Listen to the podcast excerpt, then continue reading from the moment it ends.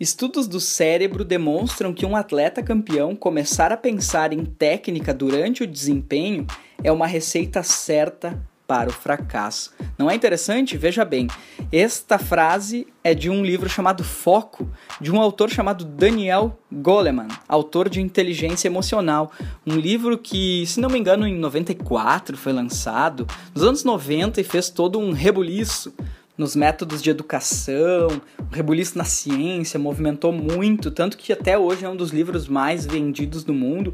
E esse autor, Daniel Goleman, tem um livro chamado Foco, e ele conta um pouco sobre como a atenção pode realmente melhorar o seu dia, melhorar seu cotidiano, melhorar sua criatividade. E a frase que abriu o Storytelling Cast de hoje é uma frase que demonstra muito o que eu sempre digo para os alunos do Guia Prático do Roteirista, para os alunos da escola de roteiro, para as pessoas que seguem a escola de roteiro e ainda não são alunos.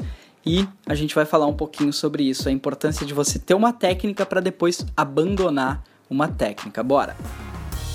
Tá começando o Storytelling Cast, o podcast da Escola de Roteiro. Se você quer aprender a desenvolver uma história relevante, uma narrativa impactante, você está no lugar certo. Vem comigo. Então vamos lá, vamos recapitular a frase anterior. Estudos do cérebro demonstram que um atleta campeão começar a pensar em técnicas durante o desempenho é uma receita certa para o fracasso. Em resumo, traduzindo essa frase, ele está dizendo o seguinte: o Daniel Goleman, autor desse livro, Foco, está dizendo o seguinte: se você tem uma técnica e você, durante o trajeto que você está desempenhando, digamos, uma corrida de 100 metros, e você tem uma técnica para pular as barreiras desses 100 metros, e daqui a pouco você começa a pensar na técnica, começa a pensar na técnica, começa a pensar na técnica, hora ou outra, isso vai se tornar um fracasso. Você já tem a técnica, então você não precisa ficar lembrando da técnica. Veja bem, ele dá um exemplo. Em 2008, nas Olimpíadas, existia uma atleta que tinha treinado durante muitos anos para acessar aquela modalidade, 100 metros com barreiras, e 100 metros com barreiras tradicionalmente tem 10 barreiras. Ela estava no, na oitava barreira e ela começou a pensar muito na sua técnica, pensar nos anos todos que levaram ela até aquele momento, que fizeram ela chegar até aquele momento e ela começou a pensar sobre como ia ser o próximo salto. Ela tinha que erguer um pouco mais a perna, ela tinha que cuidar para não tropeçar e ela tinha que cuidar da adversária que estava vindo, então ela tinha que pular e já sair correndo. E o que, que aconteceu? Ela bateu na barreira e chegou em sétimo lugar, chorando, dando entrevista chorando, porque ela realmente era a atleta favorita para ganhar aquela corrida. O nome da atleta é Lolo Jones. Ela estava na liderança em Pequim e ela realmente estava liderando uma prova que ela tinha estudado muito para estar lá. Ela era a favorita e realmente ela ia ganhar a medalha de ouro. E de tanto pensar na técnica, ela sobrecarregou seu pensamento e acabou utilizando a técnica contra o movimento do ganho dessa medalha. E aí o Daniel Goleman diz o seguinte: sobrecarregar a atenção entorpece o controle mental. É nos momentos em que sentimos mais estressados que nos esquecemos de nomes de pessoas que conhecemos bem, sem falar em seus aniversários, aniversários de casamento e outras informações socialmente cruciais. Basicamente, ele está dando um exemplo de que sempre que a gente estressa o nosso pensamento demais com as técnicas e com os métodos, a gente acaba esquecendo como utilizar essas técnicas e esses métodos. Olha que interessante. Por que, que isso tem a ver com roteiro e por que, que isso tem a ver com audiovisual e aonde isso vai bater lá no nosso curso Guia Prático do Roteiro roteirista, que se você não conhece, você pode acessar o escoladeroteiro.com.br. Lá em cima tem uma tarja vermelha escrita Conheça os três pilares da construção narrativa. Por si só já é uma aula de 10 minutos onde você vai aprender um monte e lá no final desse vídeo você tem a oportunidade de entrar ou não em uma turma do Guia Prático do Roteirista. Eu recomendo se você quer conhecer, quer desenvolver-se como roteirista, é lógico, o curso fui eu que estruturei, então lógico que eu recomendo.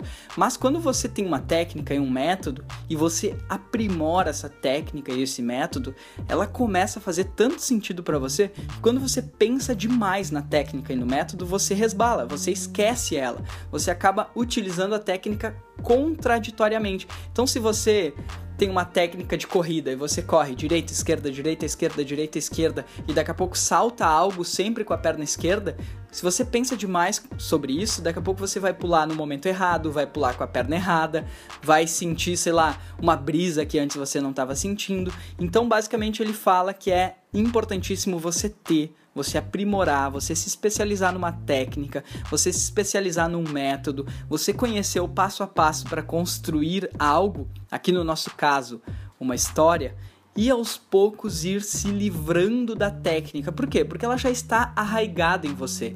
Primeiro, pensa só, você quer começar a emagrecer, tá? Você tem que ter primeiramente disciplina. Se você é gordinho, gordinha, ou você é gordo, gorda, você é acima do peso, você é obeso, ou você simplesmente quer fazer isso para se sentir melhor, pensa no seguinte: você primeiro precisa de disciplina. Talvez você esteja comendo mal, vamos usar esse exemplo. E aí você está comendo mal, o que, que você vai fazer? Se disciplinar a partir de um ponto que vai dizer, cara, eu preciso comer melhor.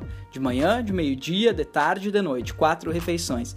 E aí você vai se disciplinar. Um dia, dois dias, três dias. Disciplina vem do latim e significa algo a ser aprendido. Então você come muito mal e você vai se disciplinar a comer melhor. Você acorda muito tarde, você vai aprender a acordar mais cedo. Disciplina, disciplina, disciplina. E muita gente tem assim um horror a essa palavra e a sociedade em si cria. Não sei porque as pessoas acabam tendo horror a certas palavras, tipo autoajuda. E aí acaba que curso online, sabe? Como se isso fosse assim, ou faz ou não faz, ou ama ou odeia, não tem os dois lados. E aí acaba que disciplina se criou essa ramificação de se dizer assim: "Ah, eu não tenho muita disciplina". Na verdade, você tem. Você é disciplinado mesmo nas coisas ruins. Você diz o seguinte: "Olha, minha disciplina é acordar às 10 da manhã, porque eu aprendi a acordar às 10 da manhã. Minha disciplina é não ter hora para acordar". Então você aprendeu a acordar nesse horário que, sei lá, para a grande maioria pode ser um erro, mas para você é um acerto, é uma disciplina que você adquiriu ao aprender certas coisas e não tem certo ou errado. E disciplina, de certa forma, quando a gente usa esse termo, está falando de aprender a utilizar da forma que a gente quer reaprender. E aí sim, disciplina tem a ver com eu quero todos os dias acordar esse horário, eu quero todos os dias, eu quero escrever 15 páginas por dia e você vai se possibilitar aprender a criar um horário, a entender que você escreve 15 parágrafos por dia em uma hora e você vai dizer todos os dias eu vou escrever uma hora. Bem, por que, que isso é importante? Porque da disciplina você cria o hábito. E aí, quando você cria o hábito, você não precisa mais da disciplina, porque você já foi, em um termo talvez malquisto, disciplinado para aquilo. Mas pegamos pela origem da palavra, você já aprendeu aquilo, você já entendeu aquilo. Isso que é importante. Você já está apto a colocar aquilo num hábito no seu dia a dia sem precisar pensar na disciplina. E quando a gente fala de técnicas e métodos, é a mesma coisa. Você precisa sim se forçar a conhecer técnicas, a conhecer métodos, a conhecer o paradigma de Sid Field, a ler todos os livros dos autores brasileiros, a ler todos os livros dos autores internacionais, a entender quem é o Robert McKee, a entender o que, que ele trouxe de novidade, a ler os livros do Shakespeare baseado nas técnicas a ler literaturas e buscar nessa literatura não apenas a fruição, mas também a técnica utilizada por aquele autor. Então, aos poucos, você vai criando um movimento de entender técnicas, entender métodos e aprimorando, colocando em prática, escrevendo, escrevendo, escrevendo, escrevendo. Aí você vê o guia prático do roteirista, você acessa e você tem acesso vitalício, aí você vai, faz uma vez a mesma aula, faz outra vez a mesma aula, faz a terceira vez a mesma aula, e daqui a pouco você faz o curso de novo, e aí aí daqui a pouco você terminou, aí você escreve, manda um e-mail pro Marcelo, aí daqui a pouco o Marcelo responde, aí você aprimora a sua técnica, você aprimora a sua prática, aprimora a sua te teoria, e aí o que, que acontece? Aos poucos a teoria vai ficando tão leve que ela sai da disciplina e vira hábito. Sai da disciplina e vira hábito. Dificilmente uma atleta vai ganhar o ouro nas Olimpíadas sem ter muita técnica, muitos métodos, muita prática, ou seja, muito treino, simplesmente porque ela corre bem. Ela precisa correr melhor e cada vez melhor porque todos os outros estão fazendo isso. Você, como criativo, você precisa de uma técnica para escrever um roteiro, você precisa de um método para escrever o um roteiro e você realmente precisa aprimorar, treinar, colocar em prática. E aí, aos poucos, você vai soltando largando, deixando pro inconsciente, porque aquilo já faz parte de si aquilo já faz parte de você, já faz parte do escritor, ou você acha que toda vez que o Tarantino vai escrever um filme, ele abre o livro do Robert McKee. Não, pode acontecer de ele ter uma dúvida e voltar, ter uma dúvida e voltar. Isso vai acontecer sempre no processo criativo de você se aprimorar e você realmente esquecer a técnica. Mas olha, para esquecer uma técnica, não é esquecer tirar da sua cabeça e simplesmente não lembrar mais. É esquecer no sentido de não precisar trazer o tempo inteiro para a técnica. Você está desenvolvendo uma história, você já sabe o passo a passo, você já aprendeu como se faz isso, e então você começa a ficar um pouco mais solto, mais livre nesse desenvolvimento narrativo, tá bom? Conheça lá os três pilares da construção narrativa, acesse o escoladeroteiro.com.br e aí você vai poder fazer parte aí de uma nova turma do guia prático do roteirista, tá bom? Um grande abraço e até o próximo Storytelling Cast. Este foi o Storytelling Cast, podcast da Escola de Roteiro. Se você quiser baixar meu e-book, Os 10 livros obrigatórios para criar storytellings, você pode acessar escoladeroteiro.com.br e baixar gratuitamente. Lá você também vai encontrar bastante material sobre o desenvolvimento narrativo e sobre o mercado de storytelling. A gente se encontra no próximo Storytelling Cast. Até lá!